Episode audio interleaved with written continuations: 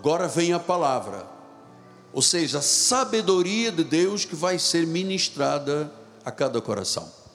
O tema de hoje é luz e trevas não se misturam.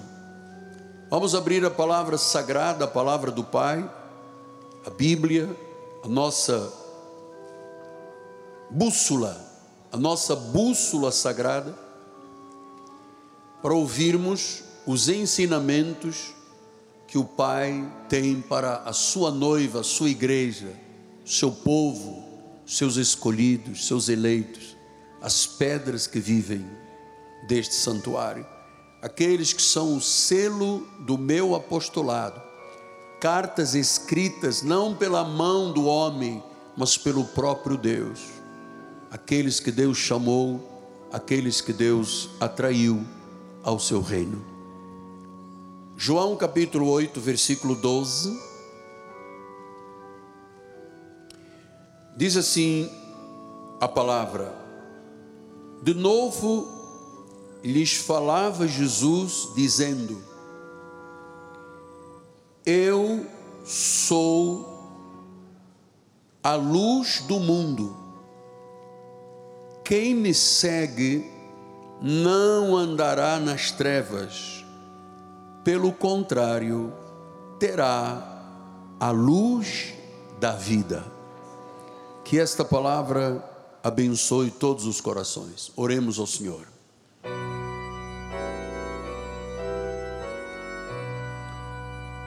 Senhor Jesus Cristo, mais uma vez a nossa mais profunda gratidão por estarmos em tua casa, neste refúgio secreto de Deus, neste lugar em que onde estamos sentados é o nosso santuário de louvor e adoração a Deus. Estamos aqui por tua vontade, por tua soberania, por causa dos teus desígnios, Pai. Não estamos aqui porque decidimos estar, estamos aqui porque tu soberanamente pré-determinaste. Por isso temos uma alegria, uma, uma alegria tão forte no nosso coração de sabermos que estamos em tua casa por vontade soberana de Deus. E neste momento abrimos o nosso coração para receber a semente da palavra, a semente de sabedoria. Esta palavra chamada Evangelho, Evangelho que são boas novas de grande alegria. O Evangelho que, quando ouvido, traz a fé, a fé que vem pelo ouvir a palavra de Deus. Por isso, nesta manhã, usa, Senhor, as minhas cordas vocais, a minha mente, o meu coração, para que eu possa expressar fielmente, como um dispenseiro dos mistérios de Deus, aquilo que é o desígnio do Senhor. Fala-nos, Deus, a respeito de luz e trevas que não se misturam, em nome de Jesus. E o povo do Senhor diga: Amém, Amém e amém. Muito obrigado, meu bispo amado. Meus amados irmãos, minha família, santos preciosos, povo de propriedade exclusiva de Deus, aqueles que são nação santa, aqueles que têm a assistência de Deus, o mover de Deus em suas vidas, aqueles que têm um selo para o dia da redenção meus filhinhos em Cristo. Hoje nós vamos estudar algo muito profundo sobre a Igreja de Jesus. Hoje você vai ou aprender ou rememoriar como uma igreja cristã evangélica deve ser. Hoje você vai poder conferir coisas espirituais com espirituais para ver se a igreja que você pertence é conforme a palavra. É conforme a palavra de Deus. Se a igreja Cristo vive, vive debaixo da vontade do Senhor e se ele na realidade é o cabeça do ministério, o Senhor Jesus Cristo.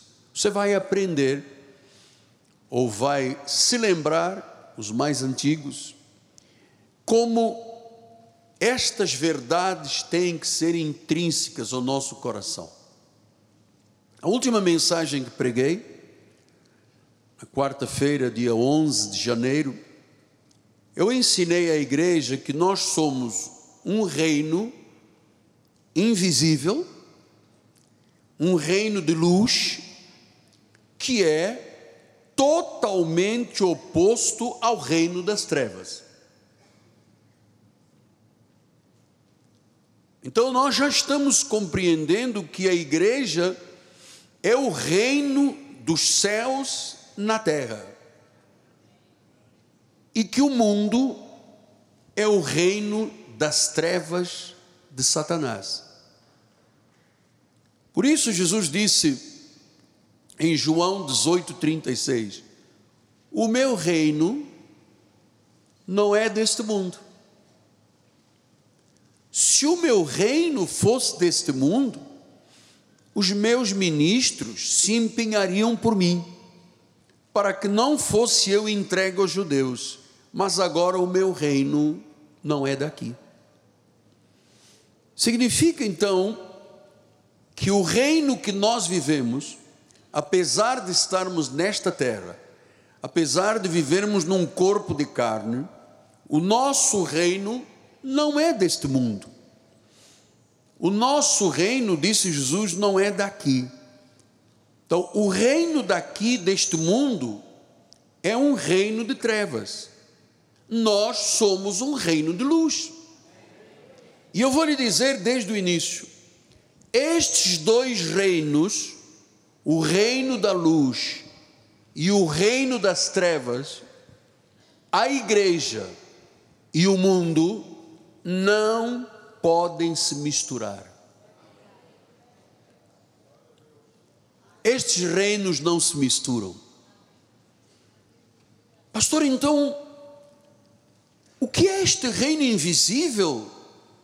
Que Deus é o governante deste reino, que é tão oposto e diferente, porque é de luz com as trevas deste mundo. Onde está este reino? Lucas 17, 21 diz: Nem dirão ei-lo aqui ou lá está. Porque o rei, olha, olha, olha só. O reino de Deus está dentro de vós. O reino de Deus está dentro em vós. E por que que o reino de Deus está dentro de nós? Porque o rei que reina está dentro de nós.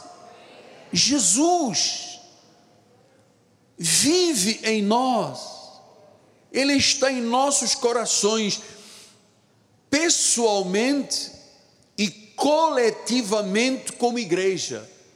A igreja é um reino de luz, porque o rei deste reino é Jesus e ele não está lá ou acolá, ele está dentro de nós. Então Paulo ensinou a igreja dizendo: Cristo em nós é a esperança da glória. Ele disse aos Gálatas: agora já não sou eu quem vive mais, é Cristo que vive em mim. E esse viver que tenho na carne, eu vivo pela fé no Filho de Deus. Então, se Jesus está em nossos corações, e se Jesus está coletivamente na igreja, a igreja tem que refletir essa luz para o mundo. Então nós somos um reino aqui no mundo, mas nós não somos do mundo. Aliás, deixa eu lhe afirmar mais uma vez: nós já vivemos no mundo, nós já sabemos o que é o fel amargo do mundo, o mundo que nos aprisionava com o pecado. O mundo que nos fazia de escravos de Satanás, um mundo que gerou, perdão, cegueira espiritual aos nossos olhos, um mundo que nos deixou na escuridão. Mas porque Deus nos predestinou em amor, houve um dia, decidido por Ele, mais ninguém sabia, que Ele foi a minha vida e a sua vida e disse: Você é meu. Nos arrancou das garras de Satanás, nos tirou da morte, nos tirou da ira, nos tirou da escuridão, nos tirou da escravidão. Então nós não podemos dizer mais que somos deste mundo. Aliás, nós somos estranhos para este mundo. Somos um universo imperceptível a este mundo. Somos o povo de Deus, eternamente de Deus. Fomos redimidos pelo sangue de Jesus. Somos habitados por um Rei e Senhor e Salvador. Pertencemos ao reino dele porque ele vive em nós. Então, no sentido natural, com os olhos naturais, você não vê nada de que te distinga dos outros. Você está no seu trabalho. O que é que te distingue dos outros? Você, eu, ela ou eu, ele. Humanamente nada nos distingue. Por isso o mundo é invisível. Mas espiritualmente, aquele está nas trevas, eu estou na luz. Então, meus amados, nós, como igreja de Jesus, temos que viver separados do mundo. Mas apóstolo, como? Eu trabalho, tenho família, eu moro, eu ando na condução. Como é que eu posso viver separado do mundo? O que a Bíblia ensina é que este mundo tem um padrão e tem valores satânicos dos quais não podemos mais participar nem pessoalmente, nem coletivamente. Nós somos separados do mundo. O mundo é contra Deus. Nós não podemos aprovar nada do mundo. O maior erro, perdão, das igrejas é que especialmente nesta última década, as igrejas, grande parte delas, se tornaram parceiras, parceiras, colegas, companheiras com o mundo. Começaram primeiro uma onda dizendo não se pode mais colocar igreja, palavra igreja na porta do templo, porque isto afasta as pessoas. Nós vamos chamar então uma palavra que pouca gente conhece, church. Então, começaram a mudar a palavra igreja, começaram a mudar os rituais do culto evangélico, começaram a haver expressões dentro da igreja que jamais você ouviu, ouviu Jesus dizer as pessoas viram peão, as pessoas pulam, saltam e dançam, as pessoas uivam e gritam. As... Isso não tem nada a ver com a igreja. Isso é o mundo dentro da igreja. Nós não podemos nos associar ao mundo. E ouça, em nenhum sentido. Não há nenhum valor lá fora que seja superior aos valores do reino, da igreja e da palavra. Você tem experiência nisso ou não tem? Temos todos nós. Já lá vivemos tanto tempo, aprisionados por Satanás, e Deus foi tão misericordioso que nos trouxe, nos reconciliou consigo mesmo e nos trouxe para vivermos este reino de luz que é não distinguível pelo homem, o homem não consegue distinguir se eu sou da luz ou das trevas, a não ser que eu me manifeste. quando eu estou passando em algum lugar, diz: é um senhor que está andando ali. Mas quando alguém se aproxima de mim, o que sai da minha boca, a palavra, primeira coisa, graça e paz. Então você começa a compreender que nas tuas atitudes, na tua forma de falar, no teu comportamento como marido, como esposo, como empresário, como pai, como filho, o que sai de você é a luz de Deus e não os padrões do mundo. Nós temos que ter isto no coração. Jesus, em Mateus 16, 13 a 19, ele diz: Indo Jesus para os lados de Cesareia de Filipe, perguntou aos seus discípulos: Quem diz o povo ser o filho do homem? Versículo de número 14. Eles responderam: Olha, uns dizem que tu és João Batista, outros dizem que tu és Elias Outros dizem que tu és Jeremias ou alguns dos profetas. Mas Jesus disse: Mas vós, eu quero saber de vós. Não é o que o mundo diz, vocês que andam aqui à minha volta, vocês que são meus discípulos. Mas vós, continua ele, quem dizeis que eu sou? Respondeu Simão Pedro. Pedro, Simão Pedro, futuro apóstolo Pedro: Tu és o Cristo, filho do Deus vivo. Este foi o momento apoteótico da vida de Pedro. Olha o que Jesus lhe respondeu. Jesus lhe afirmou: Bem-aventurado, feliz, macarioi és Simão Barjonas, porque não foi carne e sangue quem te revelou, mas o meu Pai que está no céu. Você imagina? Deus diretamente dos céus se revelou a Pedro uma apoteose. Quando Deus usa alguém, e é verdade o que esse alguém está fazendo, é um momento transcendental, sublime, glorioso, além do pensamento humano. E Pedro teve este momento. Olha, Pedro, não foste tu, isso foi o Pai. Versículo número 18. Também te digo que tu és Pedro, tu és Petrus, tu és Pedrinha, e sobre esta pedra, esta Petra, Jesus, eu vou edificar a minha igreja. Não é a igreja do Miguel Ângelo. Deus que me livre. Não é a igreja do João, do Antônio, do. Não. A minha igreja que eu levanto, que eu edifico. E sobre esta minha igreja, as portas do inferno não prevalecerão contra ela. Então Pedro recebeu uma revelação direta dos céus. Tu és o Cristo, filho de Deus.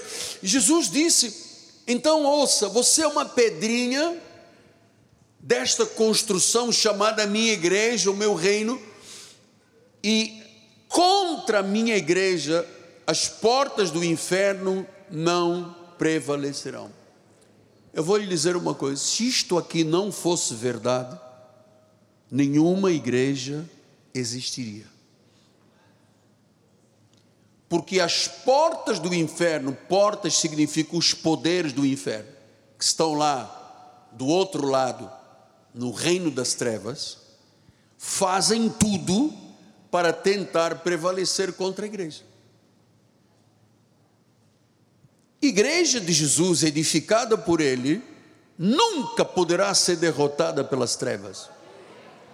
Você que é a igreja, que tem um Deus que habita no teu corpo, na tua alma e no teu espírito, nunca você será derrotado por nenhum poder destas trevas. Nunca.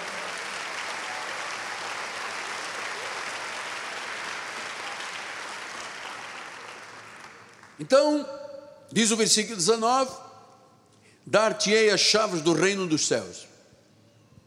Então, Jesus está dizendo para a igreja, para aqueles que são igreja, para o povo de Deus, para a igreja, eu vou dar uma autoridade, eu vou delegar uma autoridade. Eu vou te dar as chaves do reino. Eu vou te dar a autoridade do reino dos céus. O que você ligar nesta terra terá sido ligado nos céus. O que desligares da terra terá sido desligado. Imagina a autoridade que você tem e eu tenho e nós coletivamente temos. Eu estou na obra do Senhor, vai fazer 44 anos como pastor, 48 anos como pregador. Eu nunca vi uma igreja levantada por Deus sendo derrubada pelas trevas. Sim, mas o senhor não se lembra, mas eu vou lhe refrescar a memória. Agora, na pandemia, nos Estados Unidos, houve umas semanas que fechavam, numa semana, 10 mil igrejas. Numa semana. E eu vou lhe afirmar uma coisa: as igrejas que fecharam não eram de Jesus. Porque senão as portas do inferno teriam prevalecido. E a Bíblia diz: as portas do inferno não prevalecem contra a minha igreja. Sim, mas apóstolo, no meu bairro tinha 72 igrejas e agora só tem quatro. As outras não eram de Deus.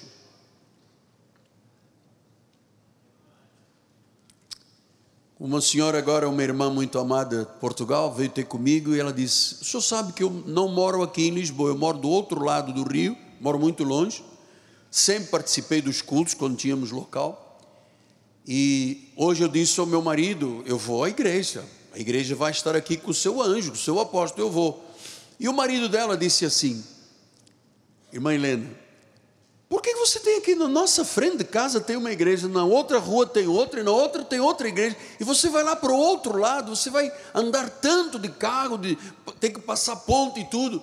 E ela disse assim: Eu falei ao meu marido, se eu for a outra igreja, o que que eu vou comer lá? que tipo de pasto eu vou comer? Pasto seco? Pasto seco pintado de verde? Estruturas maquinadas pelo homem, estratégias humanas dentro da igreja, porque o que, que eu irei comer nessas igrejas se eu me habituei a comer da graça de Deus? Sabedoria. Que às vezes a pessoa chega junto de mim, ah, aposto que eu moro um pouco longe, é difícil vir à igreja. Amada, nem que venhas o dia da ceia, mas não troque a graça de Deus por nenhum prato de lentilhas.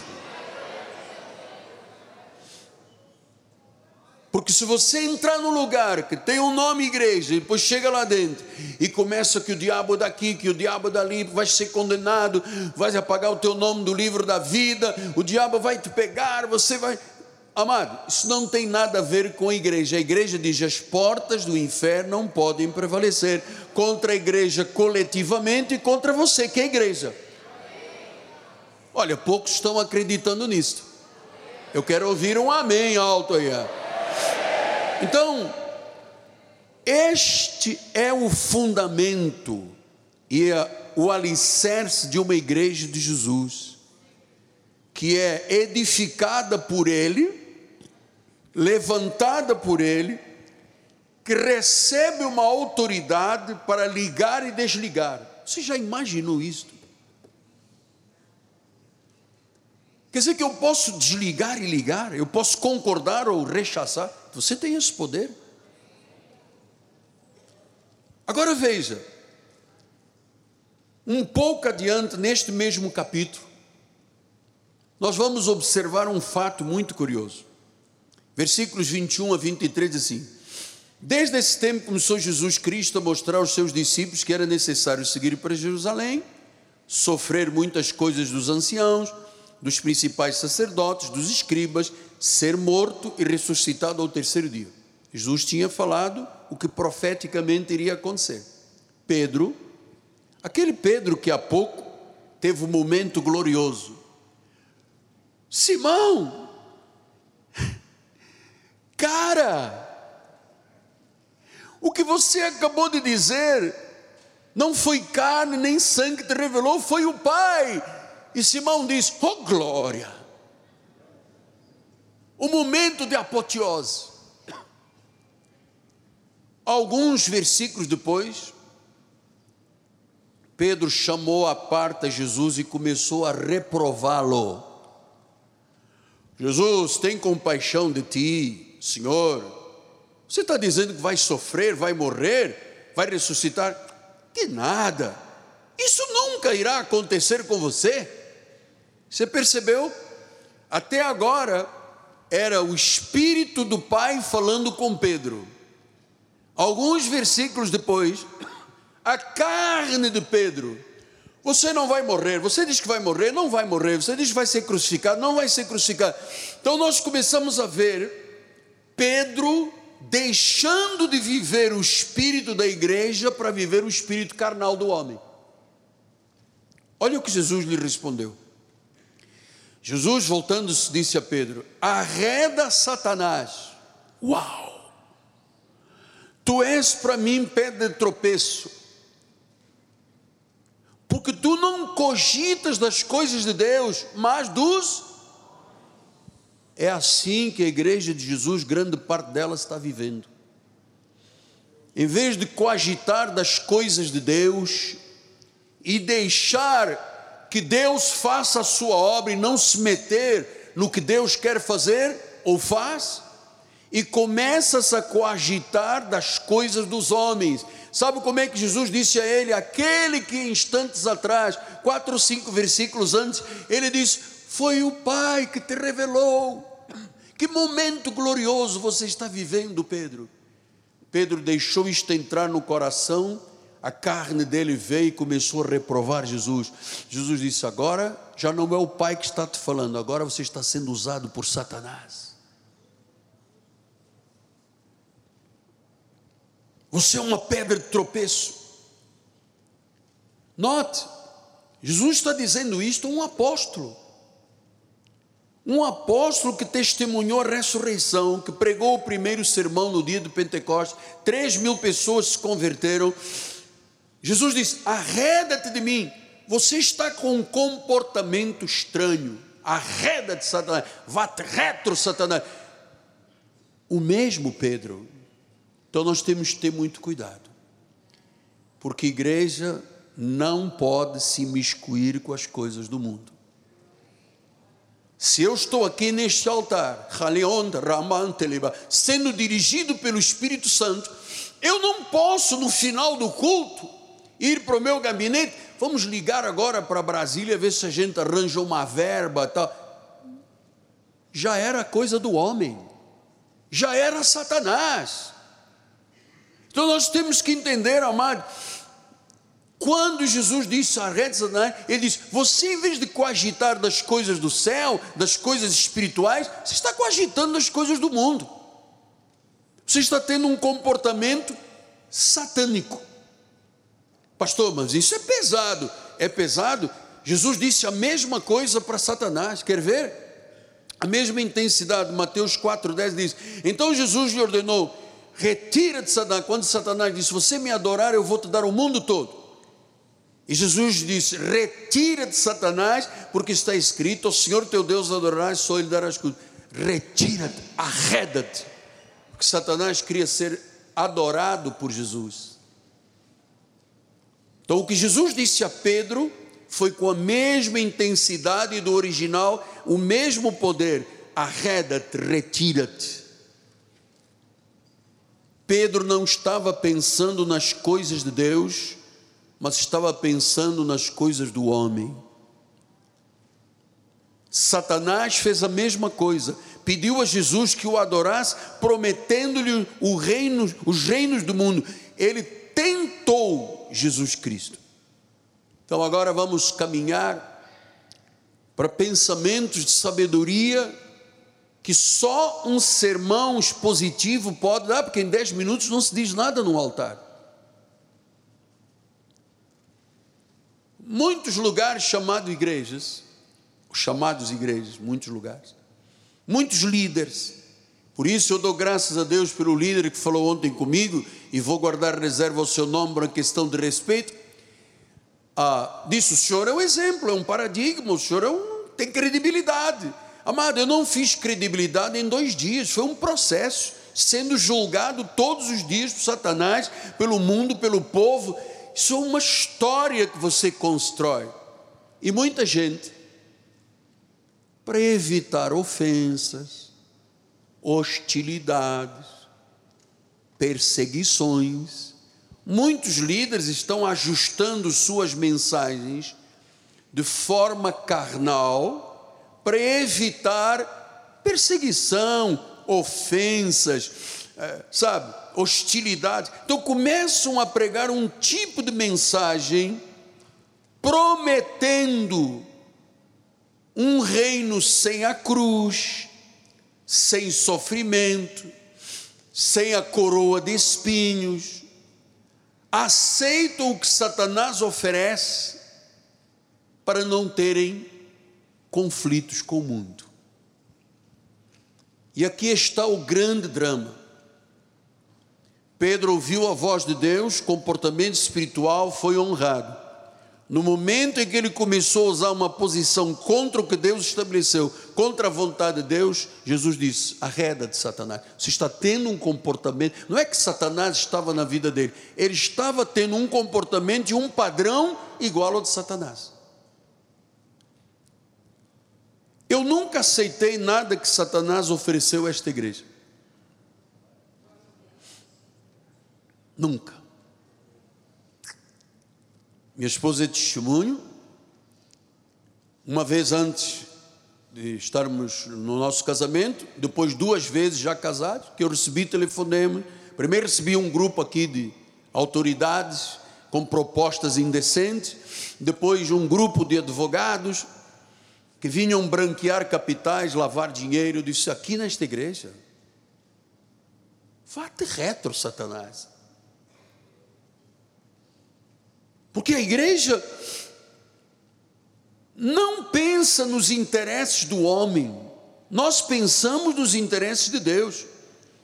Nós não fazemos concessões, nós não assumimos compromissos com os reinos desta terra, com o reino das trevas.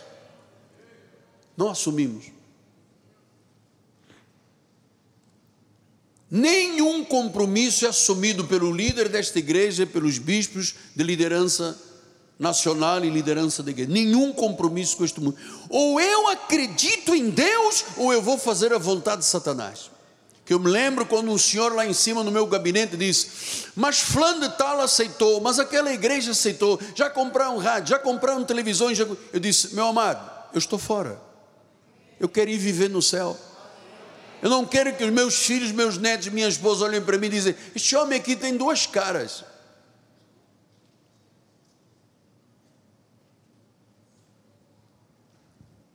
Então eu não mudo, não fazemos concessões, não assumimos compromissos com nada do reino das trevas. Porque, amados, eu vou lhe dizer uma coisa: tudo passa, tudo passará, menos a palavra ou é governo de direita, ou é governo de esquerda, ou é para a esquerda, ou para a direita, para o centro, para a direita. Amado, nós sabemos que tudo passa, todos passarão, só a palavra permanece.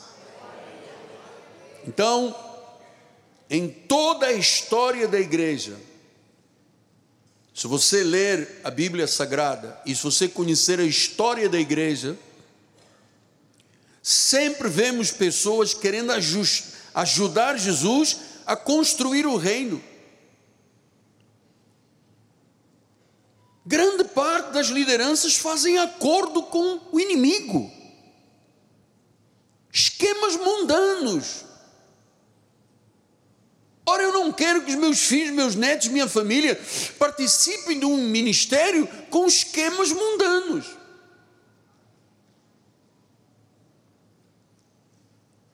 João 7,7. Não pode o mundo odiar-vos, mas a mim me odeia, porque eu dou testemunho a seu respeito, que as suas obras são más. Daquela porta, agora coletivamente estamos aqui o reino, não é? Reunido, cada um tem Cristo em si, estamos o reino de Deus reunido. Daquelas portas para fora, Todas as obras são más.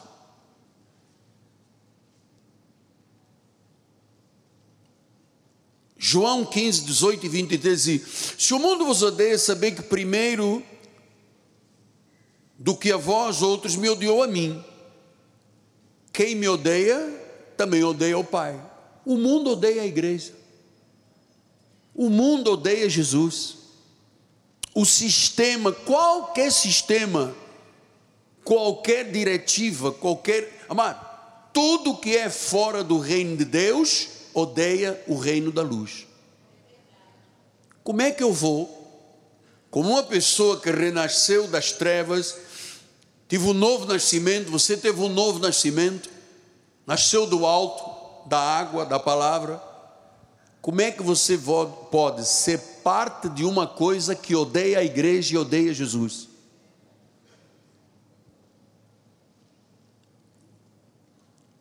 Então a propensão dos líderes, tanto católicos quanto protestantes, fracos, é comer, começar a fazer lobbies,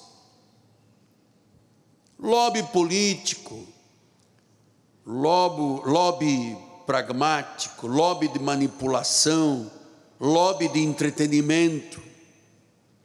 A maioria dos líderes aceitam fracos, os fracos aceitam tudo que é das trevas dentro da igreja. Eu vou lhe dizer com muito temor, muito respeito.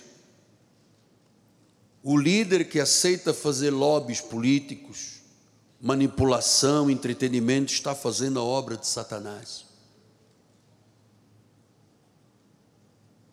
Mas é claro, por isso é que quando veio a grande provação que nós tivemos no mundo, 60% dos evangélicos abandonaram as igrejas e nem sabemos ainda o percentual de igrejas que fecharam para sempre. Porque umas fecharam um tempo, outras voltaram a abrir, mas há ministérios que se extinguiram. Era de Deus ou não era de Deus? Era o reino ou não era o reino? As portas do inferno podem prevalecer ou não podem? 44 anos estou nisto. Quem já sofreu mais ataques na obra do que eu? E agora minha mulher passando pelo mesmo problema, meus filhos. Nunca ninguém prevaleceu. Nunca ninguém prevalecerá contra a tua vida, nem coletivamente contra a igreja. Está um reino seguro. Diga glória a Deus.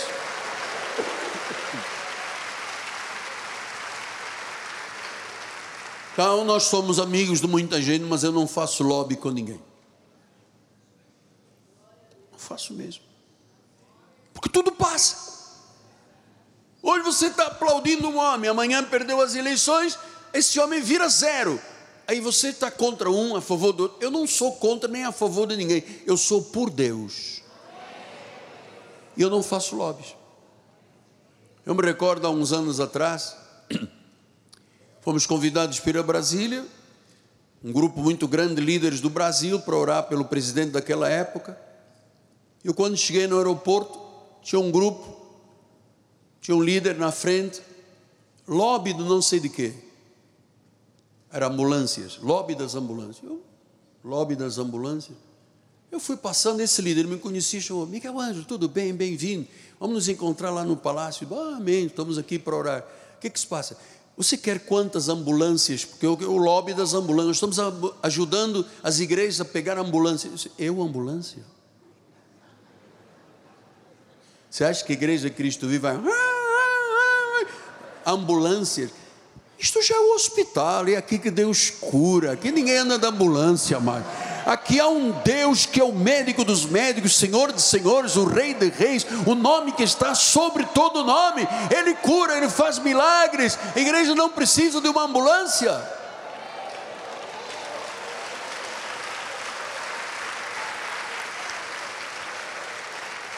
Sim, mas nós temos um lobby o senhor, se quiser, então, na ambulância é o quê? Eu falei, não quero nada, eu vim aqui para orar pelo presidente, mais nada. Já tem muitos anos atrás. Então, Jesus é o Senhor do reino da igreja da luz. Ele estabeleceu uma linha divisória entre o reino e as trevas. Você sabe que eu demorei um pouco a entender isso aqui. Porque eu recebo muitas cartinhas, apelos. Por que, que o senhor não põe não sei o que na igreja? Por que, que o senhor não põe um negócio de uma luz roxa? Por que, que o senhor não faz a, o culto do mel na cabeça? Por que, que o senhor não, não passa azeite? Não sei? Eu falei, mano, o que, que Satanás quer que eu faça? Eu vou fazer a vontade do meu pai, não a vontade de Satanás. Igreja não é para isso. Sim, mas o senhor distribuísse uma semente aqui na sexta-feira, ou chamasse um cantor desses que vão na macumba, mas vão também nas igrejas, o senhor ia explodir, a rua ia ficar lotada. Para quê? Deus não estaria aqui? Então eu não pago a ninguém para trazer gente. Quem é desse ministério vem pela vontade soberana do Pai. Olha, nós temos aqui pessoas que vieram de muito longe dizem o que diz a Helena do Portugal. O que, que eu vou comer nas outras igrejas? Jejum, sacrifício, paga o preço, cuidado, o demônio, eu vi, está debaixo do banco da igreja, rolou lá, tá, é gol do Vasco. Desculpa, eu sei que o Vasco nunca ganha de ninguém, mas vamos, vamos lá. Então, Jesus é o Senhor do reino, ele estabeleceu uma linha divisória, e ele diz em 2 Coríntios 10, 3 a 5, olha aí, porque, embora andando na carne, nós não militamos segundo a carne. Nada nesta igreja é segundo a carne. Você vê que eu fico aqui no altar, os meus olhos são de lince. Eu estou olhando o coral, estou olhando os músicos, estou olhando quem está no telefone celular, estou olhando. Amado, porque eu, nós aqui não fazemos concessões. Você está num lugar sério. Pode acreditar. Tenha confiança no altar.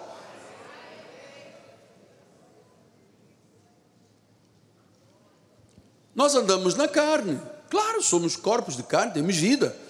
Mas não militamos, atrás, mas não militamos segundo, nós não andamos segundo as inclinações da nossa carne. Versículo número 4: as armas da nossa milícia não são carnais, nós não usamos nada carnal. Pastor, mas se o senhor viesse num terno cinza, com uma gravata vermelha, e botasse aqui atrás não sei o quê, isso atrai dinheiro. Amado, mas eu não estou aqui para fazer vontade de Satanás para atrair nada, eu estou aqui para explicar o que Deus faz, e é Deus que tem que fazer, não sou eu. Ah, mas se o senhor levantar a, a, perna esquerda e o braço direito, muitas almas são salvas. Ah, mas não vou levantar o pé esquerdo e o braço direito para a alma sem salva. É salvo quem Deus predestinou em amor. Eu vou fazer estruturas aqui para ver se eu consigo. Não consigo nada. Eu vou te dizer, eu nunca consegui convencer nada de ninguém. Até para casar com a minha esposa. Eu me lembro, você quer casar comigo? Ela, ah, vou orar, tá? Dou a resposta quinta-feira. Na terça eu liguei, vai casar ou não vai casar? Ah, ainda estou pensando. Aí depois ah, chegou o dia, e aí, Nani, você aceita ela? Sim. Ela estava dizendo, sim, estou imaginando em que, que eu vou me meter, um monte de lutas e guerras.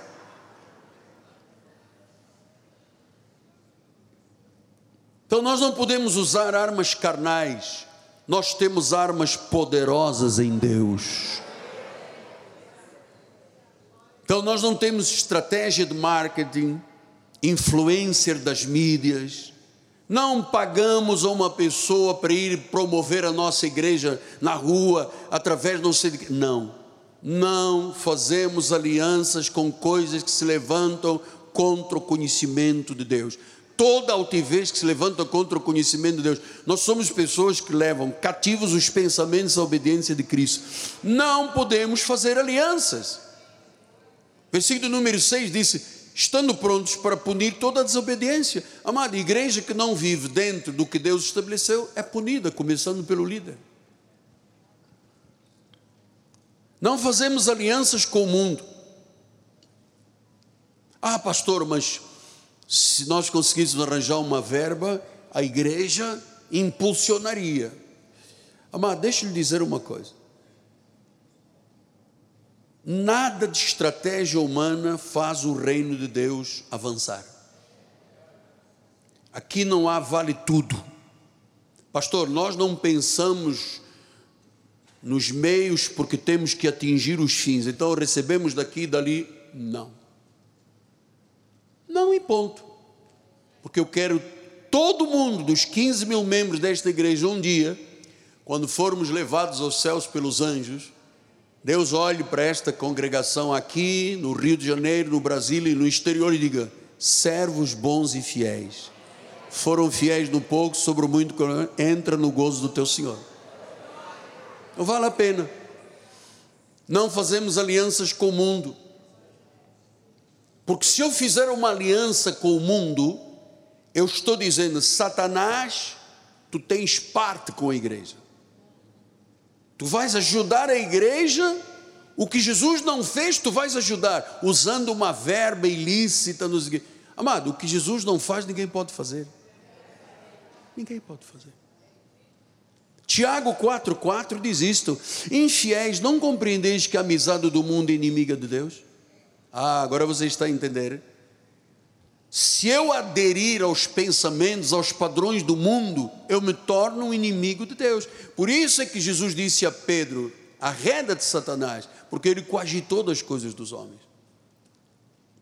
Aquele, pois, que quiser ser amigo do mundo, constitui-se o inimigo de Deus.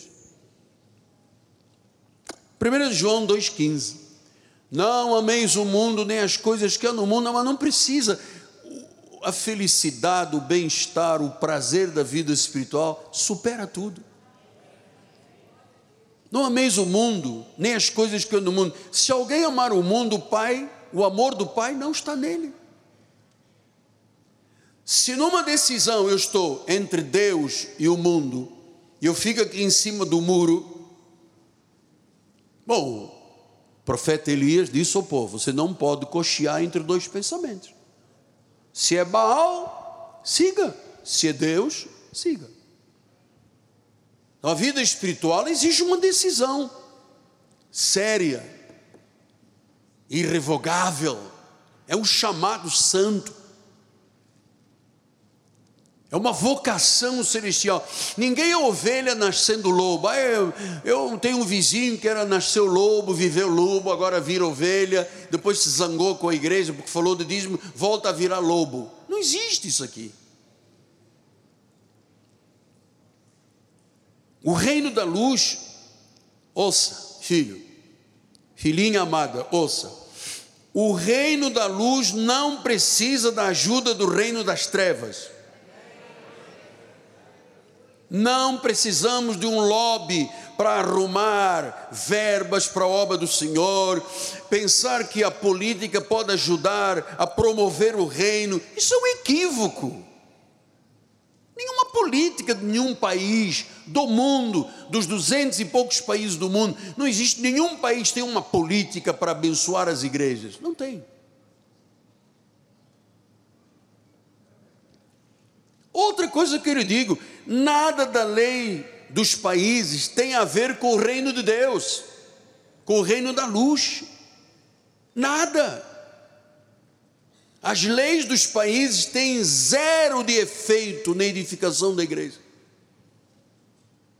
Pergunta-se há trinta e poucos anos, quando houve aquele escândalo das poupanças daquele presidente que entrou, bloqueou o dinheiro de todo mundo. Nós estávamos aqui começando a construir essa catedral. Se chegou aqui um órgão do governo e disse: Opa, como é que está? Tudo bem, meu apóstolo? E aí, precisa do que para a igreja? Se construiu em dois anos e nove meses. Isto mundo. Pastor, como? Ué, Deus usou uma senhora rica que estava lá em Jerusalém, no Monte das Oliveiras, orando, viu um rosto de uma pessoa sorrindo e Deus disse: Ajuda esse homem. Ela não sabia quem era. Chegou ao Rio de Janeiro, não via televisão, já uma senhora idosa. Quando tirou a toalha da televisão, estava eu entrando e disse: Foi este homem, você tem que ajudá-lo. Me telefonou, fui lá, na casa dela em Copacabana, e ela disse: Olha, Deus mostrou o teu rosto e mandou te ajudar. Eu disse: Pô, se Deus mandou, estou comigo, estou dentro. O que, que o senhor precisa? Eu disse tudo. Então pega aí o cheque, preencha aí. Só de uma vez o senhor me deu, na 30 e poucos anos, um milhão e meio logo na primeira vez. Por isso é que eu fiz tudo tão rápido. Sabe por quê? Nós não paramos um dia com todos os bloqueios de dinheiro, com todas as crises que sempre aconteceram ao longo da história no nosso país. A igreja de Jesus sempre será vitoriosa.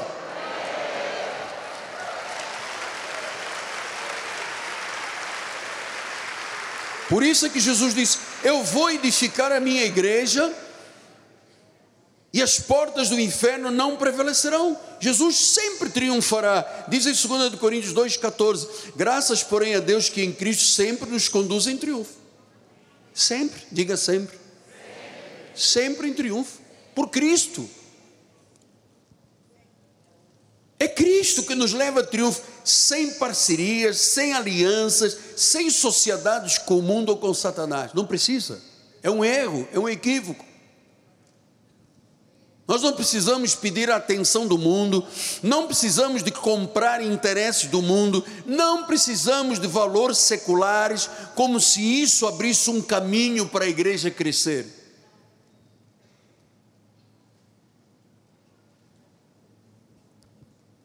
Esse líder que eu falei ontem me disse: sua igreja merece ter uma rádio e uma televisão. Eu disse: puxa, como merece?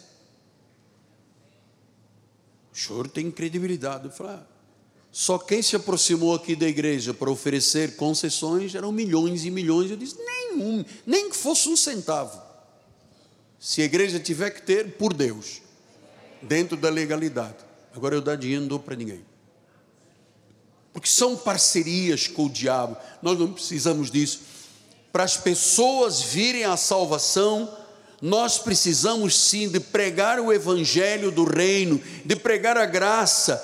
Nós sempre ficaremos do lado da luz. Este ministério, tanto pessoal quanto coletivamente, jamais fará uma aliança com Satanás, pensando que isso ajudará a incrementar a tua empresa, a incrementar os teus negócios, a incrementar a igreja. Não pense nisso, você está pensando errado se acreditar que alguma coisa do mundo incrementa o que Deus te deu.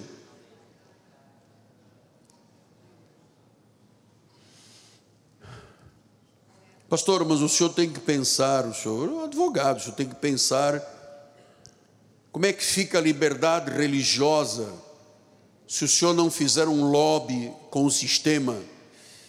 Eu vou lhe dizer uma coisa: cristianismo avança com liberdade religiosa ou sem liberdade religiosa? Quem edifica a igreja é Jesus. Graças a Deus nós temos liberdade religiosa por enquanto no Brasil, mas existem países que é proibido. Existem países que se alguém tiver uma Bíblia é decapitado. Cortam-lhe a cabeça publicamente. Você pensa que não tem um monte de evangélicos na China, na África, no Oriente Médio, por todo lugar do mundo, amado. Ninguém pode impedir, agindo Deus. Quem impedirá? Ninguém. Ninguém pode impedir o agir de Deus. Então os apóstolos, os doze apóstolos, viraram o mundo de cabeça para baixo, sem ajuda de nenhum sistema governamental, sem aliança com sociedades com o mundo, porque Satanás odeia o que Deus ama. Tudo que Deus odeia, as trevas amam. Tudo que Deus ama, as trevas odeiam. E a maioria dos governos do mundo substituem a verdade pela mentira. A maioria dos governos do mundo funcionam sob a influência de Satanás, que é o pai da mentira. Então não há razão nenhuma para fazermos alianças com o mundo ou a sociedade com incrédulos. Efésios 5, 5 a 7 disse: Sabei, pois, diz, nenhum incontinente, impuro, avarento, que é idólatra, tem herança no reino de Cristo e de Deus. Ninguém vos engane com palavras vãs, porque por essas coisas vem a ira de Deus sobre os filhos da desobediência. Portanto, não sejais participantes com eles. Jesus está dizendo: não faça aliança, não faça sociedade com pessoas do mundo das trevas, não se deixe enganar. Colossenses 2, 6 diz: Ora, como recebestes a Cristo Jesus, o Senhor andai nele. Versículo 7: Nele radicados, edificados, confirmados na fé, tal como fostes instruídos, crescendo com ações de graças Cuidado que ninguém vos venha enredar com sua filosofia e vãs sutilezas, conforme a tradição dos homens, conforme os rudimentos do mundo e não segundo Cristo. Você está entendendo? A maioria dos ministérios são rudimentos do mundo e não segundo Cristo. Segunda de Coríntios. Amado, nós não podemos negligenciar estas verdades. 2 Coríntios 6, 14 diz: Não vos ponhais em julgo desigual com incrédulos. Pastor, mas eu conheci um rapaz maravilhoso.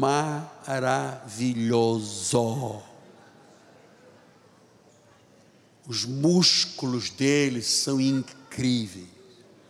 Pastor, eu conheci uma moça, ela beija muito. Tem Jesus no coração, é da luz, é da fé, é da igreja, de alguma igreja, é uma pessoa que nasceu de novo, tem compromisso com Deus. Não te unas, vai se arrepender. Porque a Bíblia diz: não vos ponhais em julgo desigual com incrédulos, porque sociedade pode haver entre a justiça e a iniquidade, ou que comunhão há com a luz e as trevas. 15. Que harmonia há entre Cristo e o maligno? Que união há entre o crente e o incrédulo? Que ligação há entre o santuário de Deus e os ídolos deste mundo? Porque nós somos santuários do Deus vivendo, como Ele próprio diz: Eu habitarei e andarei entre eles, eu serei o seu Deus, eles serão o meu povo. Este mundo invisível da luz não tem ligação com os ídolos, com o mundo. Por isso, retirai-vos do meio deles, separai-vos, diz o Senhor, não toqueis nas coisas imundas, impuras, e eu vos receberei. Serei vosso pai, vós sereis meus filhos e filhas, diz o Senhor Todo-Poderoso. Então, temos dez minutos para terminar. Estamos falando de dois reinos diametralmente opostos: luz, trevas. Não me traga para cá outra situação, porque aqui não se mistura. Pastor, o senhor podia emprestar à igreja, porque meu filho conheceu uma menina, ela, ela é boa gente, é boa família, tem até dinheiro. A mãe dela costuma consultar a vovó Cabinda, e a vovó Cabinda disse para vir casar aqui na igreja, amada. Aqui nós casamos luz com luz, membros da igreja, ou então recuperados, ou então reconhecidos, portanto, de outra igreja, mas nós não damos favor a ninguém de dizer, não, mas eu pago tudo. Não, amado, não pode se misturar. São diametralmente opostos.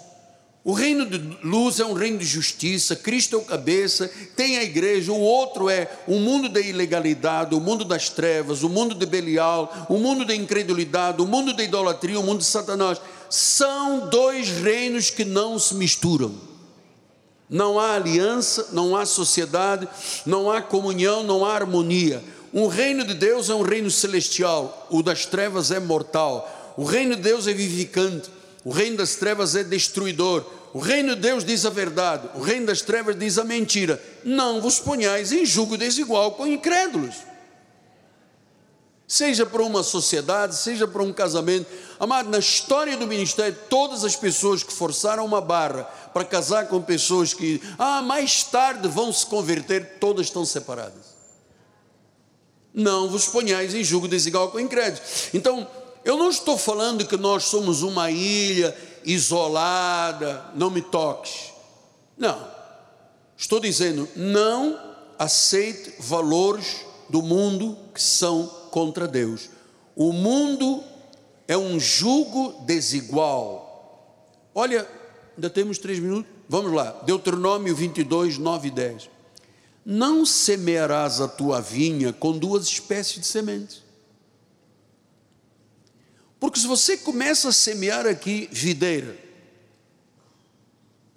e depois pegar uma fruta, uma semente de laranja e plantar no meio, diz que o fruto degenera.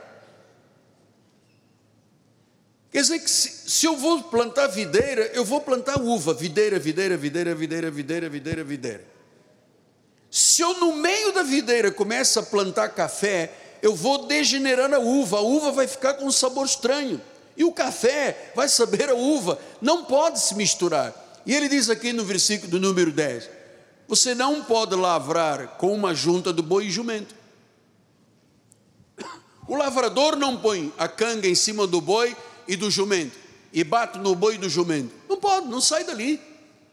Ou então o jumento fica aos pinotes e o boi bate com a pata porque não pode lavrar com um boi e um jumento, tem que ser dois bois ou dois jumentos. É assim na obra de Deus. Eu não posso crer Deus e depois viver o mundo. Então nós não vivemos isolados. O que nós não fazemos é julgo com algo que é desigual. Não lavramos com bois e jumentos. Jeremias 2, 11 a 13, ele diz: Houve alguma nação trocasse os seus deuses, pois que não eram deuses, todavia o meu povo trocou a sua glória por aquilo que não tem nenhum proveito. Espantai-vos disto, ó céus, horrorizai-vos, ficai estupefatos, diz o Senhor, porque dois males cometeu o meu povo, e assim me deixaram: um manancial de águas vivas e cavaram cisternas, cisternas rotas que não retêm águas. Amado, nós bebemos do manancial de águas.